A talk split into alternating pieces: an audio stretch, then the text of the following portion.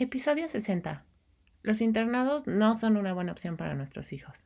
Bienvenidos al podcast de la crianza armoniosa. Soy Aida Martel, mamá de dos pequeños y psicóloga infantil del desarrollo. A través de la crianza podemos transformar el mundo.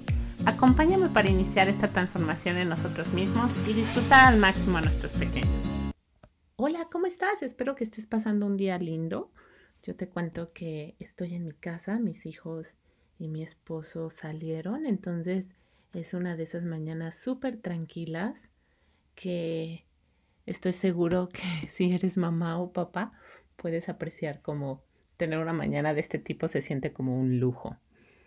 La casa está súper tranquila y bueno, yo dije, vamos a, vamos a grabar este podcast que me emociona mucho. La semana pasada eh, dije una idea y entonces empecé a hablar de, los internados y les prometí que la siguiente semana, bueno, en dos semanas, porque por el momento estoy haciendo este, este podcast cada dos semanas y, se publican los días domingos, que íbamos a hablar de los internados y por qué los internados son una pésima idea para nuestros pequeños. Eh, muy pocas veces me gusta dar opiniones tan drásticas, porque en la mayoría de los, de los casos siempre hay un punto medio y los extremos en general no, no son buenos. Pero en este caso, creo que ser extremista y decir las cosas como son hace o puede hacer mucho bien a papás que estén considerando mandar a sus hijos a un internado estaba navegando en Internet porque, bueno, ahora el riesgo de Internet es que uno encuentra mucha información, pero no sabe uno qué información. La, la, fuente o la certeza de la información varía mucho. Entonces, bueno, yo puse internados y curiosamente me salieron varios artículos con ventajas y desventajas. Y también me salieron muchas páginas donde venía cuáles eran los mejores internados del mundo.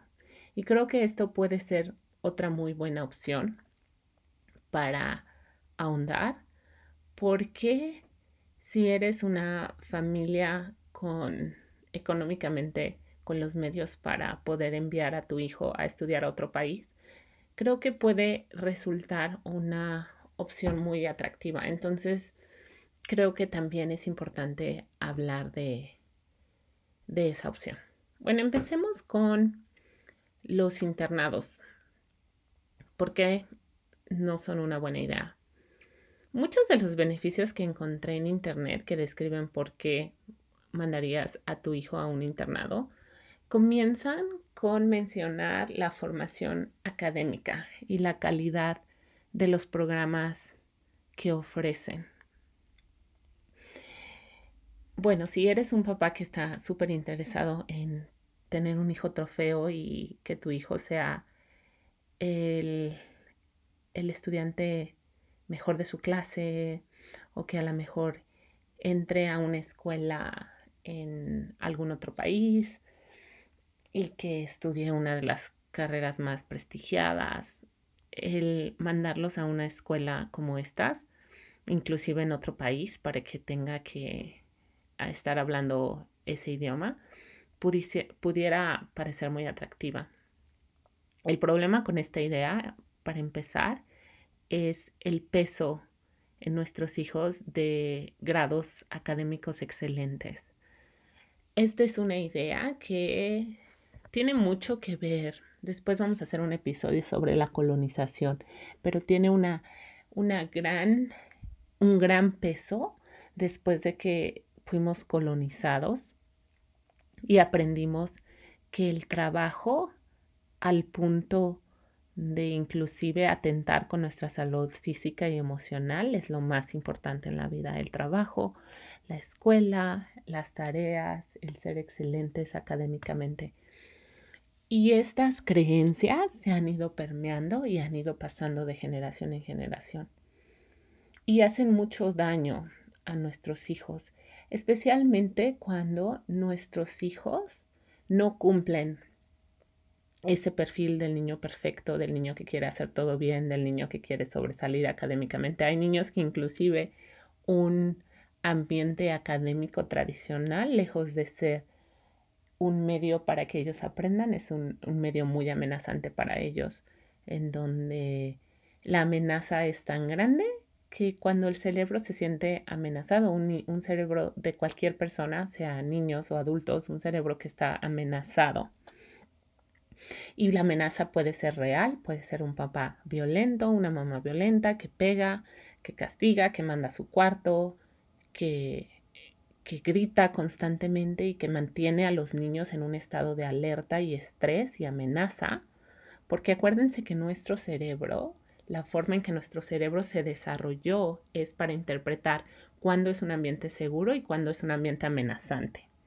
Entonces, cuando los niños están en un medio académico, generalmente, donde es una educación de calidad, así, así pensamos nosotros que es una educación de calidad, tienden a ser ambientes muy estresantes para el cerebro, porque es un ambiente súper competitivo, es a ver quién saca las mejores calificaciones, quién entrega los mejores proyectos, es cuestión de cantidad, ¿no? Muchísimos libros, muchísimas tareas, muchísimas expectativas. Y entre más expectativas existen en el ámbito académico, más estrés puede haber. Ahora, hay niños que pareciera que ellos solos gravitan en estar en un ambiente así y que les gusta estar en un ambiente así. Yo les diría que los niños necesitan el juego durante la primera infancia es un requisito que ellos no trabajen y la escuela académica y las tareas es trabajo. ¿Cuál es la diferenciación entre trabajo y juego? Que el trabajo haces algo para obtener un fin, o sea, haces la tarea para obtener un resultado, para obtener ya sea eh, los resultados de los problemas matemáticos o escribir un ensayo, cualquiera que sea el objetivo. En el juego, que yo hablo muchísimo del juego, y si te interesa profundizar en cómo puedes utilizar el juego para maximizar el potencial de tus hijos, te recomiendo muchísimo mi programa de crianza armoniosa para que tú tengas todas las herramientas de hacer esto posible. Y aquí te voy a explicar por qué el juego es tan importante. Bueno, te voy a dar un, porque este, este podcast es de los internados, pero te voy a explicar, o sea, a grandes rasgos por qué es primordial. El juego es la manera en que nuestros, los cerebros de nuestros niños maduran. Y acuérdense que la maduración es espontánea, es decir, no es algo que tengamos que enseñar a nuestros hijos, pero no es inevitable.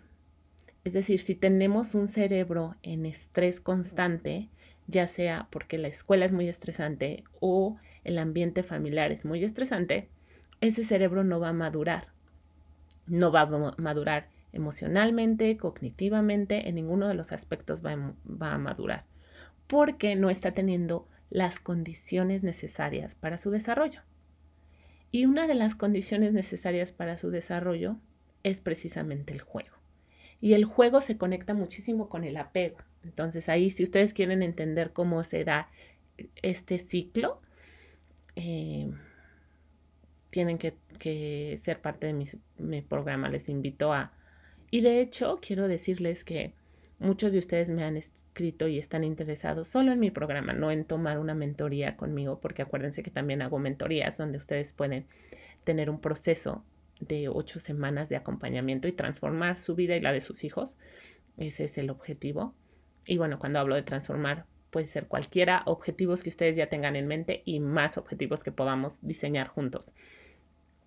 Pero si ustedes solo quieren la metodología y las herramientas, voy a tener una super promoción para mi lista que solo va a estar abierta para los que estén suscritos en mi, en mi lista, que pueden suscribirse en www.crianzaharmoniosa.com. Ahí pueden registrar su nombre y su email para estar inscritos en mi lista y que puedan tener un acceso especial con un precio súper especial que solo voy a estar haciendo aquellos que estén en mi lista. Entonces, volviendo al tema del juego, cuando los mandas a un internado, todo va a ser trabajo.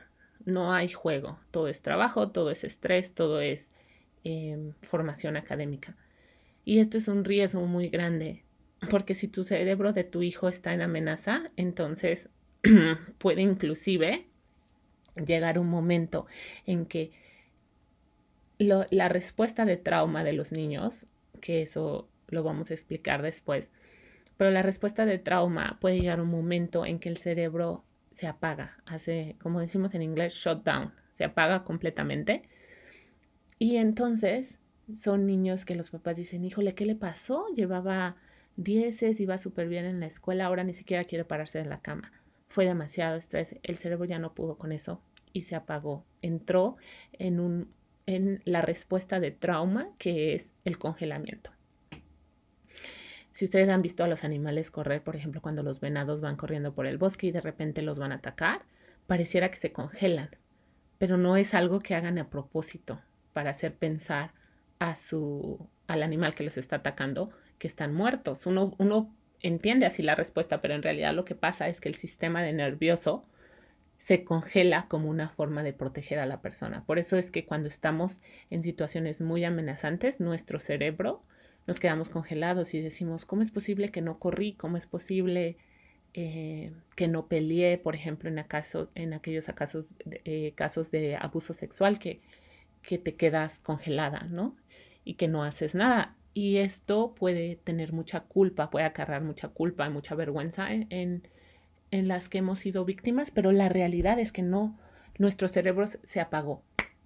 Se apagó y al apagarse se congeló y esa es la respuesta de trauma.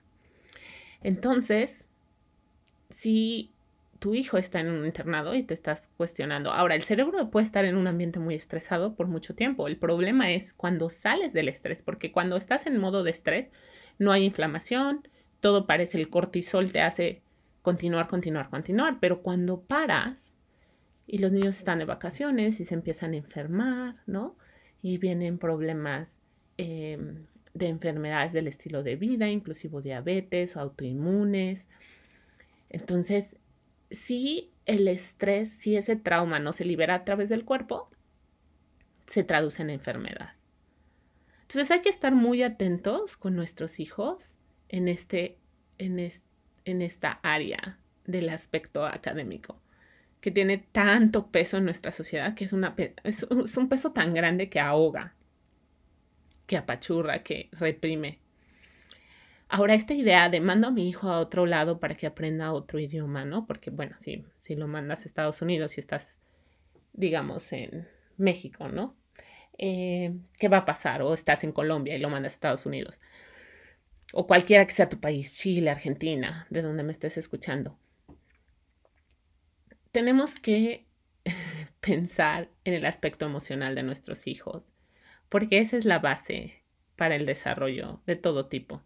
Entonces, si tu hijo va a estar en otro país aprendiendo un idioma, es, la pregunta es a costa de qué. ¿A costa de qué? Porque el que esté lejos de ti, sobre todo, inclusive en preparatoria, o sea, yo, yo nunca haría esto con un niño en primaria, secundaria, eso, eso es, eso sería la agresión más grande porque ya te he hablado y he repetido una y otra vez y lo seguiré repitiendo porque tenemos que entender que la peor amenaza de nuestros hijos es la separación física o psicológica. Y es algo que como papás no podemos darnos el lujo de provocar en nuestros hijos, separarnos de ellos física o psicológicamente. Ahora hay etapas, ¿no? Hay etapas, yo te explico esas etapas en mi programa, te explico cuándo es una edad, edad, ideal, ¿no? Para que si tú estás pensando hacer una vacación y no quieres llevártelos, bueno, ¿cómo es ese proceso? Porque tenemos que entender el proceso para evitar otro tipo de dinámicas en nuestros hijos, que también voy a hablar aquí sobre eso, porque, ¿qué puede pasar si nosotros creamos más separación de la que nuestros hijos pueden mantener? Puede ser que el apego se revierta y tengamos un apego de tipo defensivo, en donde nuestros hijos no quieran conectarse con nosotros, se desconecten eh, totalmente, o podemos provocar dinámicas tipo alfa en nuestros hijos, en donde nuestros hijos quieren volverse el líder de nosotros, ¿no? Dando, dándonos órdenes, diciéndonos qué hacer, son niños que se vuelven incontrolables de manejar. Y estas dinámicas son las que hacen pensar a los papás que si los mandan a un internado los van a arreglar.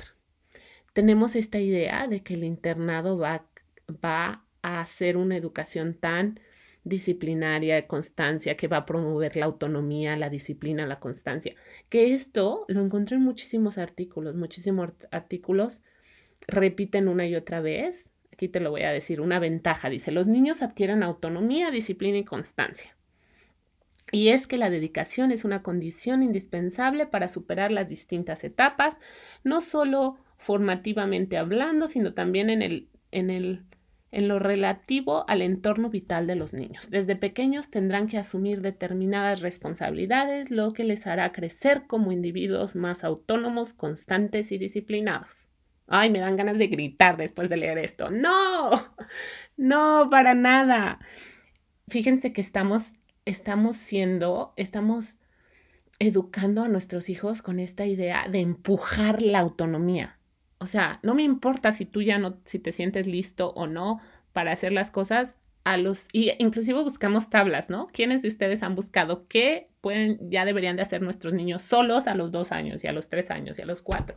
Cuando la autonomía no es algo que se empuja en ellos, la autonomía es algo que se da de manera espontánea cuando estamos generando las condiciones propicias, cuando nuestros niños estamos desarrollando un apego seguro. Nuestros niños cuando están jugando, genuinamente ellos quieren ser autónomos y ellos no lo piden, no lo forzamos en ellos. Entonces, esta idea de que vamos a generar disciplina, constancia y autonomía mandándolos a un, un, internado está lejos de ser real. De hecho, puede ser que sí observemos todos estos cambios, que mandemos al internado un hijo que era incontrolable, desordenado, y que entonces nos lo regresen siendo perfectito, todo en orden. Pero esto puede ser inclusive he tenido consultas con gente que esto es una, esto se ha vuelto una obsesión, una compulsión a raíz del desarrollo de un, trastorno ansioso porque los niños experimentaron más, más separación de la que podían soportar y entonces los niños, los papás regresan diciendo, mi híjole, ¿cómo le quito la obsesión con la limpieza? ¿No? y nos preguntamos, pero la, la causa es básica, están experimentando más separación de la que pueden mantener. Y entonces hay que trabajar en volver a, el, el, apego es un baile, entonces hay que volver a enseñarle al papá cómo bailar al hijo para que si se desarrolló una, un apego de tipo defensivo o tenemos un hijo de tipo, tipo alfa, que entonces lo volvamos a acomodar en la dinámica que tiene que estar.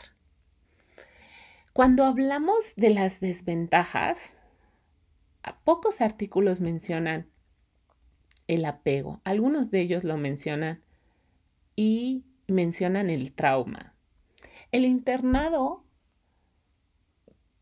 yo me atrevería a decir que en un 99.9% de los casos va a ser una experiencia traumática para tus hijos.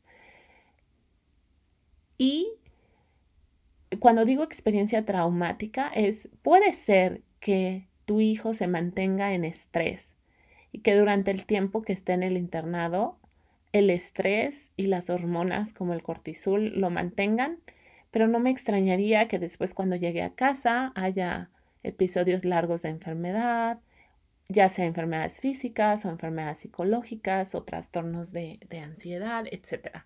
De hecho, acuérdense ustedes que el proceso de maduración de la corteza frontal, que es lo que nos hace ser personas maduros, con los eh, procesos ejecutivos de pensamiento, de autorregulación, tarda en, desarrollar, en desarrollarse. Los últimos estudios de resonancia magnética indican que es alrededor, inclusive cerca de los 30 años, mínimo 25. Entonces, tu cerebro de tu hijo, así está en la universidad, aún está en desarrollo.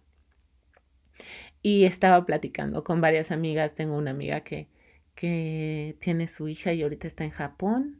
Terminó la prepa y ha estado explorando diferentes, diferentes carreras y diferentes opciones y está trabajando en Japón y, y su mami ya fue a verla una segunda vez y, y le dije, ay, qué, qué emoción que pudiste verla otra vez. Me dije, sí, nos extraña muchísimo. Y creemos que si ya tenemos un hijo de 18, 19, 20 años, podemos mandarlo a, a Timbuktu y no va a pasar nada porque ya es un cerebro maduro. Y la realidad es que no, o sea, la realidad es que ese cerebro va a madurar completamente alrededor de los 25 años, si no es que más cerca de los 30. Te comento eso porque si tú tienes la mayor intención de mandar a tus hijos a la universidad en el extranjero, pero ellas no, no tienen ningún interés de hacerlo, eh, a lo mejor va a tomar varias visitas, ¿no? A lo mejor tú estás pensando que con irlos a ver una vez al año es suficiente y a lo mejor ellos te van a pedir que vayas dos o tres veces al año. Precisamente porque la, la cercanía es algo que todos necesitamos. Yo me acuerdo perfecto cuando estaba estudiando psicología y tuve la oportunidad de estudiar un semestre en Montreal, en Concordia, para los que están acá eh, sé que hay varias personas que también viven en Canadá que me escuchan. Entonces, cuando estuve, cuando estuve allá, eh, esos seis meses, o sea, yo doy gracias a Dios que fueron seis meses. Yo no sé si yo hubiera podido estudiar cuatro o cinco años fuera de mi familia, fuera de mi casa. Eh, fue demasiada presión, el idioma, el tener que yo misma presionar, me presionaba a tener que sacar los mejores grados, ¿no? Quería tener A en todas las materias. Y entonces fueron meses súper estresantes y tuve que encontrar nuevas figuras de apego con las cuales conectar, ¿no? Tuve la oportunidad de, de conectar con una señora salvadoreña que me adoptó como mamá y comíamos juntas y salíamos a comprar cosas juntas. Y sin eso, sin generar esos nuevos vínculos, no sé si hubiera podido ser exitosa. Yo creo que la experiencia me hubiera rebasado. Estamos hablando que ya tenía, que 20 años. Entonces, te comento esto para que si tú estás en el proceso de mandar a tus hijos al extranjero para estudiar una carrera, que no des por hecho que ya tienen 20 años, que ya no te necesitan, ¿no? A veces, a veces los problemas de ansiedad o depresión se disparan en esas edades y nos preguntamos por qué. Y la realidad es que tenemos que, aun que ya estén grandes, aun que ya quizá decidan irse a otra provincia, a otro lugar, estar muy al pendiente de la salud mental de, de ellos. No te estoy diciendo que no lo hagas, o sea, esas edades, perdón, ya deberían de, o sea, ya es mucho más probable que, que podamos, que ellos puedan tener esa experiencia y que tú puedas sostenerlos, ¿no? Ya sea visitándolo más o estando en contacto, comunicación por teléfono, pero solo es una muestra de que imagínate si a esas edades es, es un reto, ¿cómo se sentiría un niño haciendo eso en la prepa o inclusive en la secundaria? Entonces, bueno, eso, eso sí estás buscando por forma académica. Ahora hablemos de esta idea como castigo, ¿no? ¿Qué tal si tienes un hijo que es respondón, gritón, que no te hace caso, que te quiere dar órdenes, ¿no? O a lo mejor que se está es, es, una, es un apego de tipo defensivo y no quiero nada saber de ti. Estas dinámicas, la solución para cambiar estas dinámicas no es que mandes a tu hijo a un internado, la solución para cambiar estas dinámicas es trabajar en terapia. Y estoy hablando de en terapia muy posiblemente solo tú, a menos de que tengas un adolescente y a lo mejor se tenga que hacer un poco de trabajo eh, con ambos o solo con tu adolescente. Pero por lo general la transformación, bueno, no por lo general, la transformación siempre empieza en los papás. Y una vez que hacemos el trabajo para modificar, para que el apego deje de ser defensivo, se vuelva un apego seguro o para que ese niño alfa vuelva a su posición de niño y el papá que sea la figura alfa.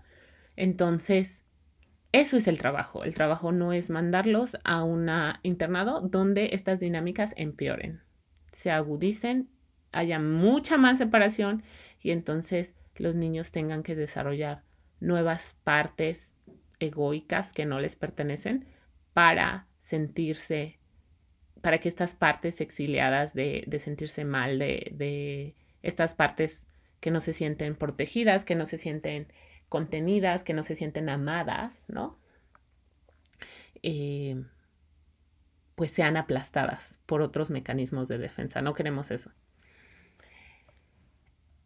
Y bueno, en corto, no, no es una buena idea mandar a tu hijo a un internado, no importa si es por razones académicas o por que quieras que se vuelan, que los vuelvan buenos. Además, es un mecanismo de defensa como nosotros como papás, cuando no nos sentimos lo, lo suficientemente eh, hábiles para recuperar la relación con nuestros hijos.